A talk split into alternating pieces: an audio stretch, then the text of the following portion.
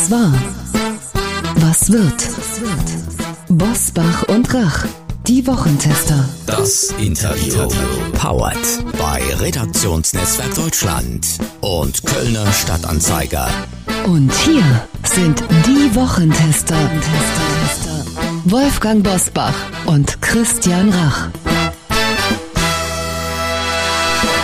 Hallo und herzlich willkommen, Christian Rach hier aus Hamburg. Hallo auch von Wolfgang Bosbach aus Bergisch Gladbach.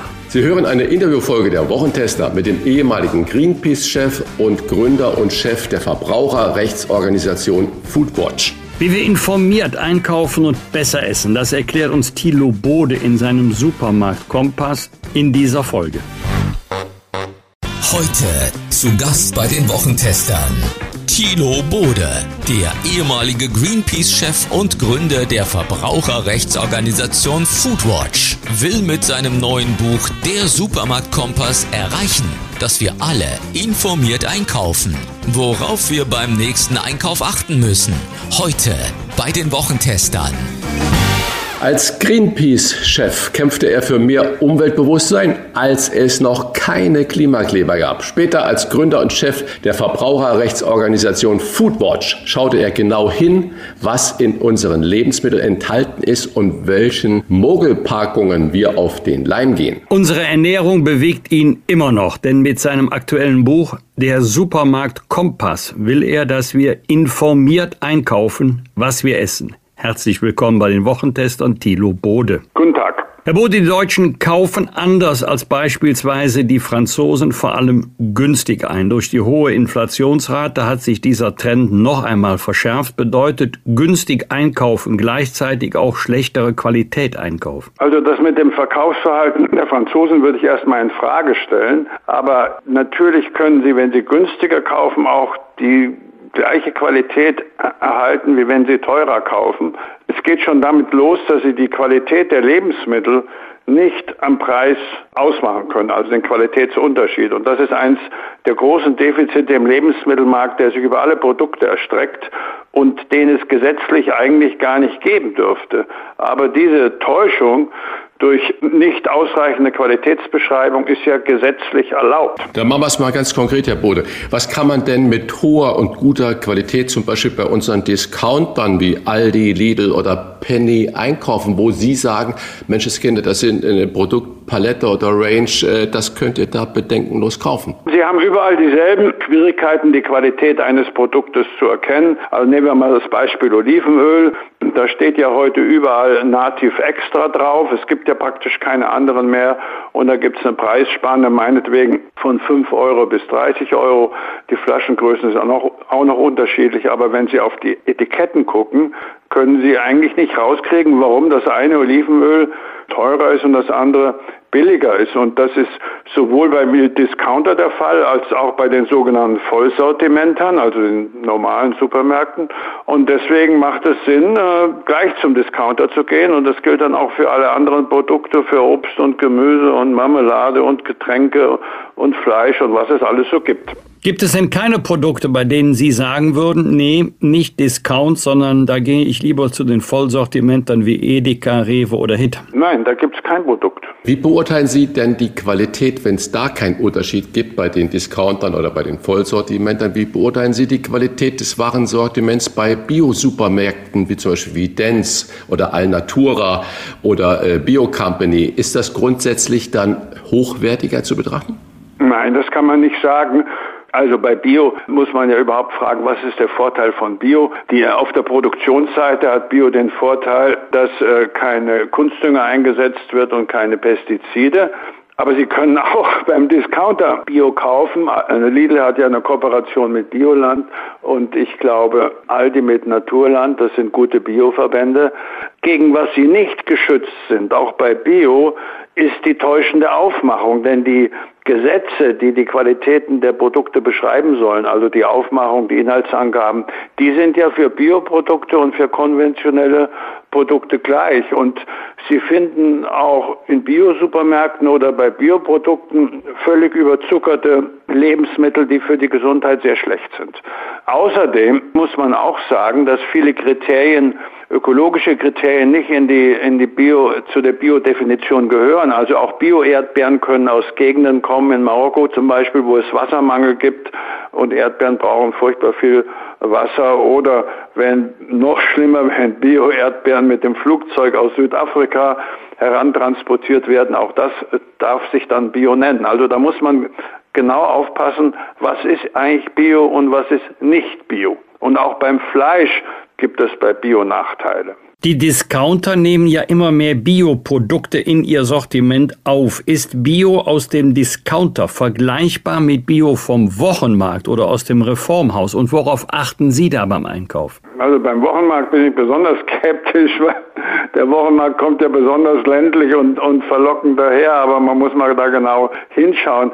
Aber wenn Sie Bioprodukte hier in Deutschland kaufen und in anderen europäischen Mitgliedstaaten, dann müssen Sie natürlich genau hingucken. Und das ist auch wirklich mangelnde Transparenz, welcher Bioverband hier die Produkte liefert. Denn es gibt einen großen Unterschied. Nehmen wir mal an zu Demeter.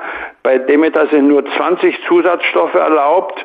Aber wenn Sie das Euro-Biosiegel nehmen, nachdem sich alle, die die Mindeststandards definieren für ganz Europa, das Euro-Biosiegel erlaubt 50 Zusatzstoffe.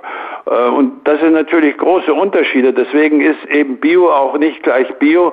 Und das kritisiere ich auch in meinem Buch, weil das wird nicht ausreichend gesehen und das machen die Bioverbände auch nicht ausreichend klar. Und vor allen Dingen in den Bio-Supermärkten, ja, da steht dann überall Bio drauf und auch die, die, die Anbauverbände sind irgendwo da kenntlich gemacht. Aber wenn Sie genau hingucken, finden Sie im selben Regal unterschiedliche Biostandards. Aber Einkaufen soll ja auch ein bisschen Spaß machen. Ein Wochenmarkt schlendern hat ja auch eine soziale Komponente. Und wenn man jetzt nur noch total kritisch ist, dann geht das natürlich verloren. Und wenn ich jetzt sehe, was zum Beispiel Aldi machen will, die ja kürzlich angekündigt haben, dass sie bis 2030 nur noch Fleisch der höchsten Haltungsformen Außenklima und Premium verkaufen wollen, macht's denn dann so eine Regelung wie sie dann da Aldi anstrebt, nicht einfacher und bedeutet das, zweite Frage, dann äh, wirklich auch mehr für das Tierwohl? Also erstmal möchte ich niemand hier den Spaß äh, beim Einkaufen verleiten. Ja, also ähm, Spaß muss, äh, muss sein und äh, ich gehe auch hin und wieder gerne auf den Wochenmarkt und denke,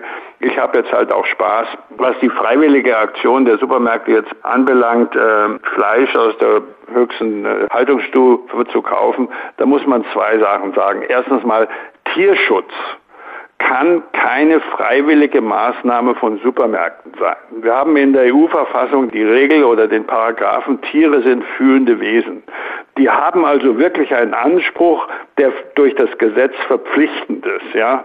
Zweitens, der Tierschutz, wie er in Deutschland hier definiert wird, auch von, vom Verbraucherminister, Landwirtschaftsminister Özdemir, der ja ein Tierschutzsiegel äh, einführen will, dieser Tierschutz beinhaltet kein staatlich vorgeschriebenes Gesundheitsmanagement für die Tiere.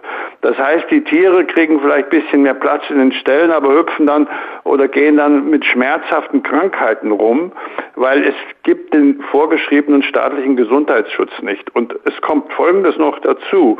Die Krankheitsfälle, die ja auch durch die Überzüchtung der Rassen zustande kommen, die kommen in gleichem Ausmaß, sowohl bei Bio als auch bei konventionellem Fleisch.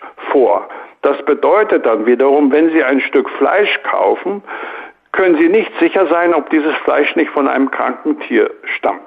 Zum Beispiel von einem, einer Kuh, die unter Euterentzündung leidet, weil die arme Kuh 12.000 Liter Milch heute im Jahr geben muss. Was auffällt, Herr Bode, derzeit schaut man bei einigen Supermärkten auf der Suche nach bestimmten Produkten in leere Regale. Der Hintergrund sind Preiskämpfe zwischen Herstellern und Supermarktketten.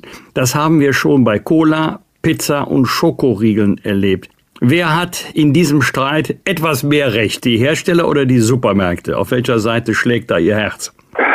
Das keine Frage, äh, ob jetzt mein Herz für das oder für das schlägt. Ich stelle einfach fest, dass durch die unglaubliche Marktkonzentration im Handelsbereich, wir haben ja die vier Giganten sozusagen und deren äh, Discounter-Töchter, äh, natürlich eine unglaubliche Marktmacht entwickelt haben und die Hersteller ja vergleichsweise äh, dagegen äh, schwach sind. Ja, also es kann sich ein, ein, ein, ein großer Supermarkt kann es sich erlauben, mal Nestle auszu, auszusortieren ja, oder auszulisten. Ja, Also Sie müssen schon eine starke, eine starke Marke haben, äh, wenn Sie als Hersteller da reingehen, vor allem eine starke Marke für ein bestimmtes Produkt. Aber ich will Ihnen mal was sagen. Das ist erstens natürlich eine Frage der Kartellpolitik. Ja, diese, diese Marktmacht 85 Prozent für nur vier Unternehmen, das muss, muss ein Ende haben. Und zweitens ist es so, wenn wir eine wirkliche Qualitätsdifferenzierung hätten, ja, wo die Preise tatsächlich auch die Qualitätsunterschiede widerspiegeln, dann hätten wir ein ganz anderes, ganz anderen Lebensmittelmarkt. Dann hätten Mittelständler zum Beispiel, ja, die bestimmte Spezialitäten herstellen, die, ob das Olivenöl oder was anderes, die hätten dann eine Marktchance mit einem eigenen Geschäft. Heute werden diese Mittelständler, die werden wirklich ausgepresst bis zum letzten Cent. Und was machen die? Die machen natürlich dann, wo es geht, mehr Zusatzstoffe rein in verarbeitete Lebensmittel, mehr Aromen, damit sie in die Supermärkte äh, kommen. Und es schaffen nur ganz wenige, eine Marke zu machen, sodass der Supermarkt die nehmen muss, weil die Leute danach fragen. Teuer ist nicht gut, billig ist nicht schlecht. So schreiben Sie in Ihrem Buch. Jetzt bin ich der Verbraucher, die Verbraucherin. An was kann ich mich denn noch orientieren? Muss ich immer die Lupe mitnehmen, um genau zu gucken, was da drauf steht? Und bei vielen Gemüse- und Fleischprodukten steht ja gar nichts drauf. Nein, ich, ich, will, ich, will, ich will es nochmal wiederholen. Die Lupe nützt ihm gar nicht. Das ist erstmal schon eine Unverschämtheit, dass er eine Lupe braucht, denn die, die Mindestgröße, die mindest vorgeschriebene Größe, Schriftgröße nach europäischem Recht die kann auch national gar nicht geändert werden, ist 1,2 Millimeter. Nein, die Lupe nutzt ihm ja nichts, weil die Qualität der Produkte überhaupt nicht ausreichend beschrieben ist auf der Rückseite. Wäre ja gar kein Platz dafür da und er das auch gar nicht verstehen kann. Was kann er sich unter Aroma verstehen? Da kann alles dabei sein. Was kann er sich unter Zusatzstoffe verstehen? Die Herkunft steht zum Beispiel entweder gar nicht drauf oder falsch drauf.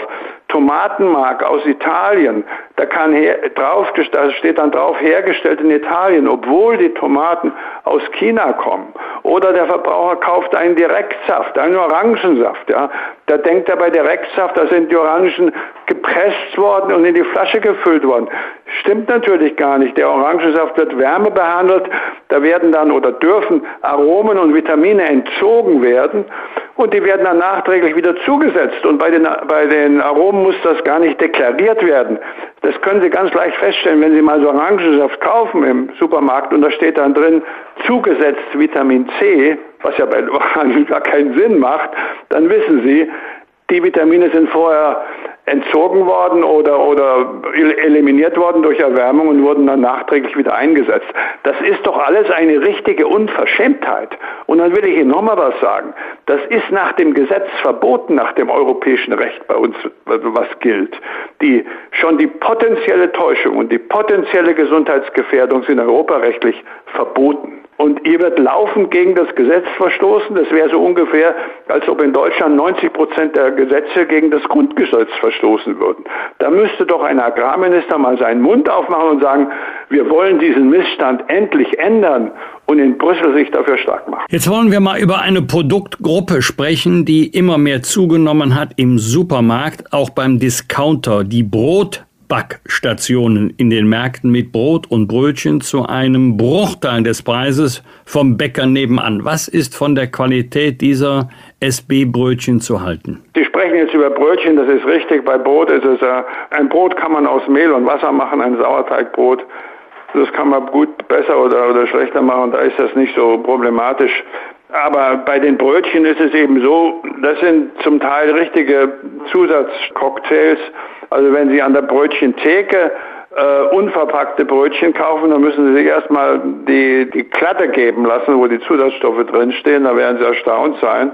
Und was aber bei Brötchen noch dazu kommt, die werden auch mit sogenannten Verarbeitungshilfsstoffen gebacken, industriell in millionenfacher Anzahl. Zu diesen Verarbeitungshilfsstoffen gehören auch sogenannte technische Enzyme, Eiweiße die Zusatzstoffe ersetzen. Also die machen zum Beispiel ein Brötchen knusprig braun oder wenn Sie sich wundern, dass Ihr Brötchen nach vier Wochen immer noch weich ist, ja, dann ist dieses Zauberwerk durch ein Enzym verursacht worden. Aber diese Enzyme müssen nicht deklariert werden. Äh, auf, äh, auf der Zusatzstoffliste. Das ist einfach erlaubt, dass die nicht deklariert werden. Und dann steht dann vielleicht noch drüber traditionell gebacken oder gebacken wie beim, beim Bäcker meines Großvaters. Also das Brotgewerbe ist, würde ich mal sagen, besonders auf den Hund gekommen oder das Brötchengewerbe. Das haben wir damals schon immer gesagt, dass da eigentlich große Chemielabore nebendran stehen bei der Brotbackstation.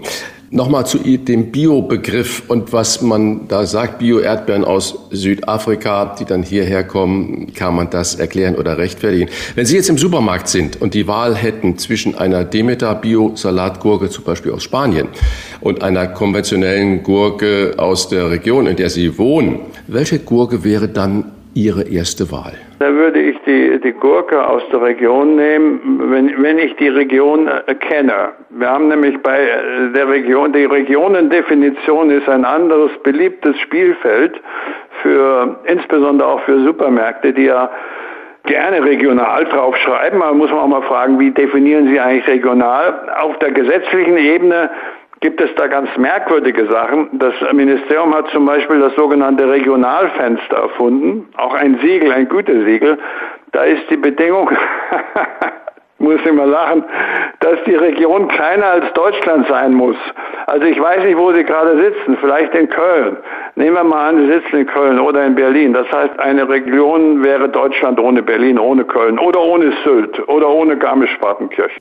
Unterschätzen wir als Verbraucherinnen und Verbraucher unsere Macht, unsere wirtschaftliche Macht beim täglichen Einkauf? Absolut.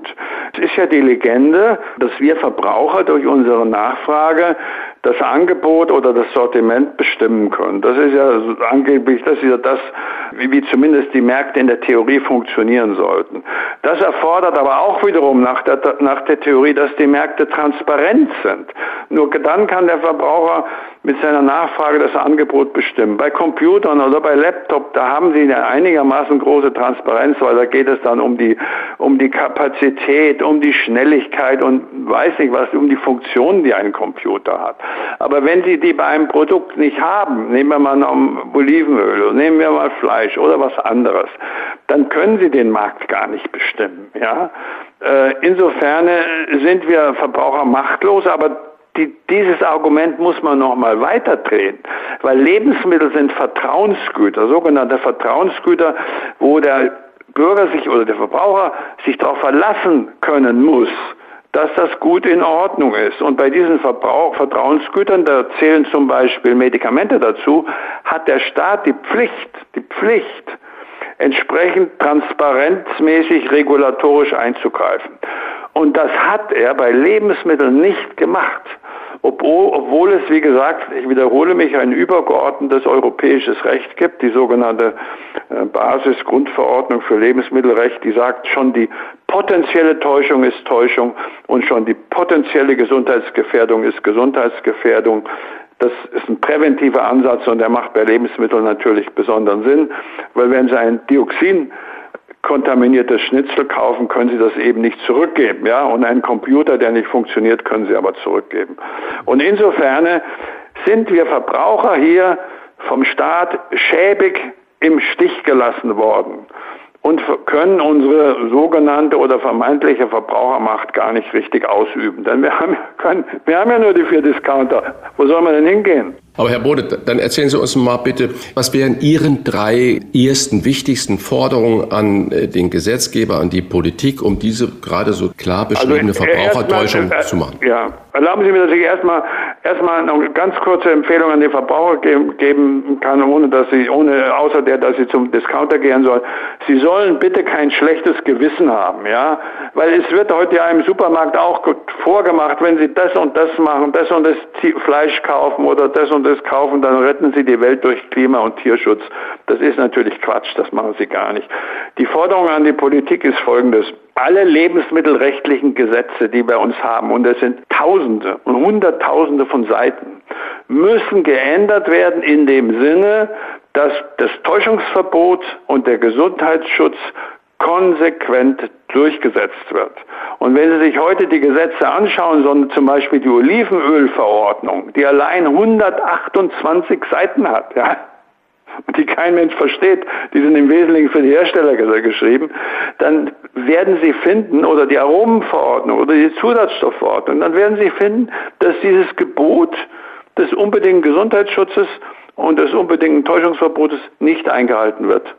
Es ist also eine riesen, riesige gesetzliche Aufgabe, die hier durchgeführt werden muss. Und ähm, das ist die hauptpolitische Forderung, die ich habe. Glauben Sie, dass man alle EU-Mitgliedstaaten dazu bringen wird? Weil das ist ja EU-Gesetzgebung dann. Das ist wie bei jedem EU-Gesetz, muss es erstmal überhaupt auf den Tisch, ja? Und es ist noch gar nicht auf dem Tisch. Und äh, dann muss man dafür kämpfen. Und man hat schon für viele EU-Gesetze gekämpft. Und manchmal ist es einigermaßen gelungen, manchmal ist es gelungen und manchmal nicht gelungen. Aber das heißt doch nicht, dass man damit anfangen muss. Zum Zweiten, es gibt auch noch verbliebene nationale Spielräume. Zum Beispiel gibt es in Deutschland die Deutsche Lebensmittelbuchkommission. Die kennt niemand. Es ist ein Gremium beim Ministerium angesiedelt, das tagt im Geheimen. Die Protokolle sind nicht einsetzbar. Verbraucherorganisationen, die staatlichen sitzen da drin. Wir haben bei Foodwatch schon geklagt, dass man mal die Protokolle einsehen kann. Geht nicht. Das, äh, diese, diese bestimmte, diese Regeln, die da gemacht werden, es geht um Produktbezeichnungen vor allen Dingen, die werden nur vom Ministerium, also nur von der Exekutive dann äh, zugelassen. Parlament hat da überhaupt keine Rolle und auch diese Kommission, die wahrscheinlich verfassungsrechtlich ist, die könnte man schon mal auf der nationalen Ebene beseitigen. Diese Kommission hat zum Beispiel festgelegt, dass traditionell gebacken nach Rezepturen und Herstellung, dass man das auch anwenden kann auf Industriebrötchen in Millionengröße. Solche Sachen machen die. Und das könnte man hier schon abschaffen und das könnte, das könnte hier schon der, der grüne Agrarminister machen. Herr Bode, wenn wir Sie schon als Gesprächspartner gewinnen konnten, noch eine Frage abseits jetzt der Themen, die wir gerade besprochen haben. Was sagt der ehemalige Greenpeace-Chef zu den Aktionen der Klimakleber? Halten Sie das für zielführend? Also ich finde ja schön, dass jeder, der das Interview geht, das als letzte Frage stellt. Ich habe von den Klimaklebern großen Respekt und ich habe mit vielen gesprochen und bin auch im Gespräch mit ihnen und bin erschüttert und betrübt, wie deprimiert diese jungen Leute sind. Die sind verzweifelt, weil sie da große Gefahren sehen. Und wenn ich an meine Zeit zurückdenke, zum Beispiel bei Greenpeace, wir waren damals wirklich voller Optimismus. Wir haben gedacht, wir reißen das Ding, ja. Wir haben es natürlich nicht gerissen. Und jetzt versuchen diese Menschen, die alle wirklich ehrlich engagiert sind, durch Aktionen, für die sie ihren Kopf ja hinhalten, ja, die müssen ja zum Teil ins Gefängnis oder Strafe zahlen. Wollen die die Aufmerksamkeit der Politik darauf lenken, dass nicht genug für den Klimaschutz gemacht wird? Deswegen haben diese Leute meinen Respekt. Der Supermarkt Kompass ist Debattenbuch und Ratgeber in einem mit Infoboxen und Tipps zu den wichtigsten Lebensmitteln von Tomaten über Fruchtsäfte bis hin zu Olivenöl und veganen Produkten. Lesen, nachschlagen, lohnt sich. Wir bedanken uns bei Thilo Bode. Ich bedanke mich für das Gespräch. Wir danken Ihnen und bleiben Sie schön engagiert. Ja, Sie auch. Alles Gute. Tschüss.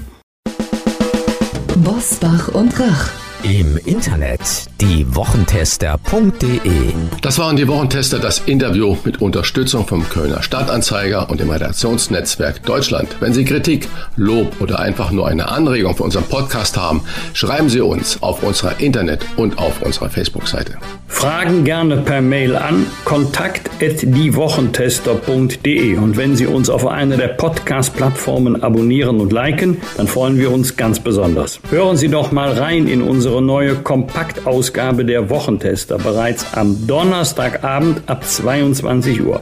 Die neue reguläre Folge hören Sie dann am Freitag ab 7 Uhr. Danke für Ihre Zeit. Was war? Was wird? Wolfgang Bosbach und Christian Rach sind die Wochentester. Ein Maßgenau Podcast. Powered bei Redaktionsnetzwerk Deutschland und Kölner Stadtanzeiger. Yeah.